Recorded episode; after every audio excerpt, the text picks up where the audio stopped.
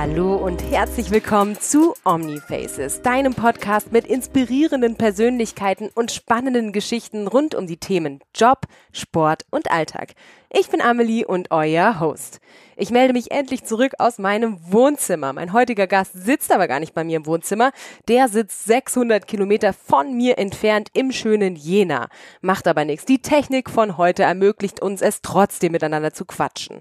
Die Rede ist von Thomas Röhler. Wo er hinwirft, wächst kein Gras mehr. Und eigentlich müsste man für ihn die Stadien vergrößern. Denn der 29-jährige Leichtathlet verschiebt stetig seine Leistungsgrenzen. Sein Motto, auch der Kopf muss sich in andere Richtungen bewegen. So schließt er kurz vor den Olympischen Spielen 2016 erfolgreich seinen Bachelor in Sport- und Wirtschaftswissenschaften ab. Und jetzt sitzt er quasi bei mir im Wohnzimmer. Guten Morgen, Thomas. Guten Morgen. Wann beginnt denn dein Tag eigentlich so im echten Leben? Ähm, Im Schnitt relativ zeitig. Also es kann sein, dass ich äh, gegen sechs äh, schon aufstehe, ganz entspannt Frühstück mache. Und es ist so die Zeit, ich bin Papa geworden. Und das ist die Zeit, wo ich noch vor der Family totale Ruhe habe, den Sporttag auch vorbereiten kann, Mails beantworten. Hin und wieder ähm, bin ich sogar schon sehr, sehr früh am Telefon. Und äh, ja, ich bin Frühaufsteher, kann man so sagen. Und ich habe auf Instagram schon gesehen, dass du dein Müsli um 7.30 Uhr äh, genossen hast. Richtest du denn das Essen für deinen Kleinen? Ja, ja, mache ich. Also ich bin Frühstücksminister. das heißt, aber könnt ihr schon durchschlafen? Nee, wie alt ist dein, du hast einen Junge, richtig? Junge, genau. Junge, sieben Monate und ein bisschen. Ähm, durchschlafen, nein. Also da ist er noch viel zu, zu, zu kuschelbedürftig und äh, will auch zwischendurch mal was trinken nachts, aber es wird immer entspannter, sagen wir es mal so. Immer entspannter. Wird auch die Trainingssituation immer entspannter? Wie sieht denn so dein Trainingsplan zurzeit aus? Ah, toi, toi, toi. Wir sind ja die privilegierten Leistungssportler, die in die Hallen dürfen, dank Sondergenehmigungen, dank, dank Konzepten. Der Trainingsalltag sieht eigentlich ziemlich normal aus. Wenn wir in Jena sind, worauf ich jetzt gespannt bin, wir haben unser erstes Camp geplant, wollen mit dem Nationalkader in die Türkei ähm, Anfang März, was wir jetzt aktuell haben, also ist nicht mehr lange hin, neun Tage noch. Und ähm, da bin ich gespannt, wie das aussieht. Wird die erste Reise für mich wieder werden nach langer, langer Zeit. Bin da auch wirklich ähm, ja, freudiger Erwartung dahin. Aber trotz allem ist es ungewöhnlich, es ist eine komische Situation. Die Halle ist auch sehr, sehr leer aktuell. Normalerweise bin ich gewohnt, dass viele, viele Kids bei uns mit in der Halle sind. Ähm, wir sind Vereinsstandort, ähm, da ist immer Trubel und es ist schon sehr, sehr leise aktuell. Ich glaube, dass Kinder da auch Unterstützung brauchen. Ich habe dich gesehen bei meinen Kollegen, den Sportmachern ähm, im Kika, wo es auch darum geht, ähm, Kids zu, zu bewegen. Hat es jetzt in Corona-Zeiten Auswirkungen, glaubst du? Ja, definitiv. Also das ist aktuell eine gefährliche Situation aus meiner Sicht. Viele Kids stehen wirklich still, die Eltern haben mit Homeoffice zu tun, sind vielleicht normal auf Arbeit. Die Notbetreuung muss sich um sehr, sehr viele Kids kümmern. Und der Sportverein, der so viel pädagogischen Wert hat, ähm, ich weiß es selbst, meine Partnerin, die ist in der Kinderleichtathletik bei uns aktiv, die sind stellenweise Pädagogen, Psychologen und Trainer und Übungsleiter alles in einem. Und das bricht seit fast einem Jahr jetzt weg für die Kids, für die Jugendlichen, für den breiten Bereich. Und das werden wir peu à peu auch im Leistungssport dann irgendwann sehen. Nicht heute, nicht morgen, nicht in ein oder zwei Jahren. Aber ich bin mir sicher, wir werden diese Delle erleben. Was mich motiviert, ist immer wieder Kids auch draußen zu sehen, die ja ihren Zielen, Träumen danach gehen. Die haben eine kleine Gruppe, da machen die ihren Sport, ähm, entweder mit den Eltern oder im Freundeskreis oder der Verein leitet online an. Ich muss aber sagen, das ist alles nicht dasselbe. Ne? Das ist alles ganz nice to have, am, am PC zu, zu sitzen und sich inspirieren zu lassen. Aber im Endeffekt, Sport sieht anders aus. Ne? Das ist emotional, das sind die Leute miteinander, die, die interagieren, die lernen sozial ganz, ganz viel im Sportverein. Das fehlt aktuell.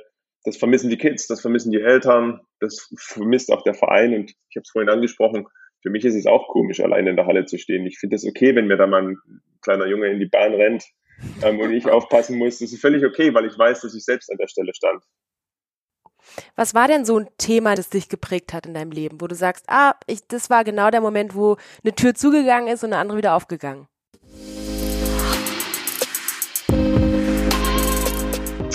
Tür zugegangen, eine aufgegangen. Hm. Ich glaube, ein wichtiger Punkt, der sehr motiviert hat, wo ich erstmal gespürt habe, okay, Profisportler sein kann funktionieren, hat Sinn, ist, glaube ich, der allererste Sponsoring-Vertrag, den ich geschafft habe, ähm, mir ganz allein zu erarbeiten, ähm, über unzählige Gespräche, gefühlte tausend E-Mails. Ähm, du bist junger Sportler, weißt überhaupt nicht, wie sowas geht, was du selber wert bist, wert sein kannst. Und sobald dann von außen Leute an dich glauben, ähm, es ist erstmal ein riesiger Motivationsschritt und für mich persönlich auch die Bestätigung gewesen, okay, du hast eine Chance, ähm, in deinem Land dem Sport so professionell nachzugehen, dass du nebenher nicht gezwungen bist, Regale einzuräumen, Studentenjob zu machen, etc. pp. Ähm, das war ein sehr, sehr wichtiger Punkt.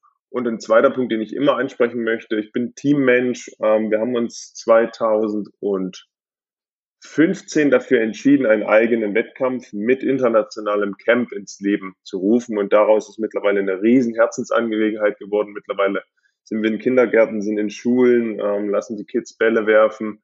Es kommen Top-Athleten. Das ist so eine richtige, total arbeitsintensive, aber richtig schöne Herzensangelegenheit. Bevor wir über den Nachwuchs sprechen, ähm, was war das für ein Vertrag und wie alt warst du da? Den du dir selbst aufgerissen hast.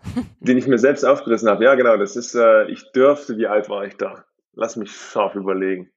Dürfte 19 gewesen sein, sprich mein zweites wirklich ernsthaftes Jahr im äh, im Bereich Speerwerfen, war vorher Dreispringer und Hochspringer, bin dann zum Speerwerfen gewechselt, mich relativ schnell im U20-Bereich auch etabliert, habe meine ersten internationalen Meisterschaften mitgemacht und dann hast du natürlich regional plötzlich ähm, eine Aufmerksamkeit generiert und das, das war so eine, Nation, eine regionale Thüringer Innovations- und Förderplattform, wie auch immer, war so ein total regional gewachsenes ähm, Ding und hat mir echt Spaß gemacht, da zusammenzuarbeiten am Anfang ist es mehr Förderung als Sponsoring. Das weiß man hinterher. Ähm, die, die sind stolz darauf, den jungen Sportler entdeckt zu haben, mit dem zusammenzuarbeiten.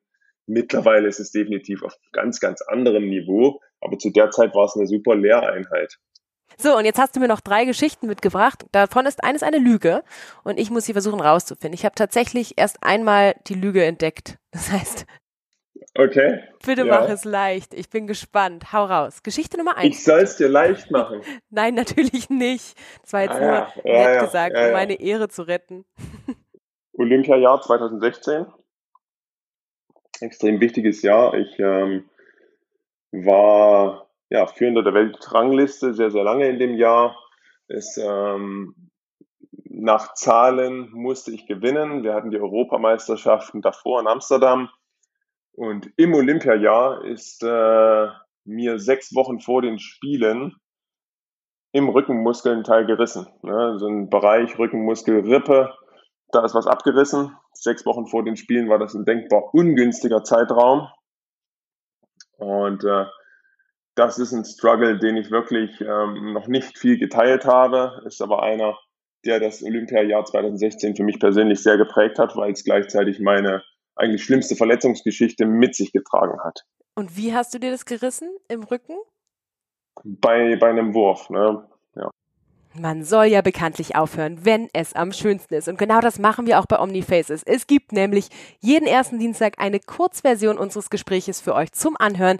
Quasi ein kleiner Appetizer auf die nächste Woche. In der nächsten Woche wirkt dann das ganze Gespräch released. So auch das Gespräch mit dem charmanten Thomas Röhler heute. Ihr könnt gespannt sein, ob ich tatsächlich äh, die Lüge entlarven kann oder nicht. Letzte Woche bei Checker Tobi habe ich es ja tatsächlich zum ersten Mal geschafft. Drückt mir die Daumen. Jetzt wünsche ich euch erstmal eine schöne sonnige Woche. Bleibt gesund und munter. Bis bald.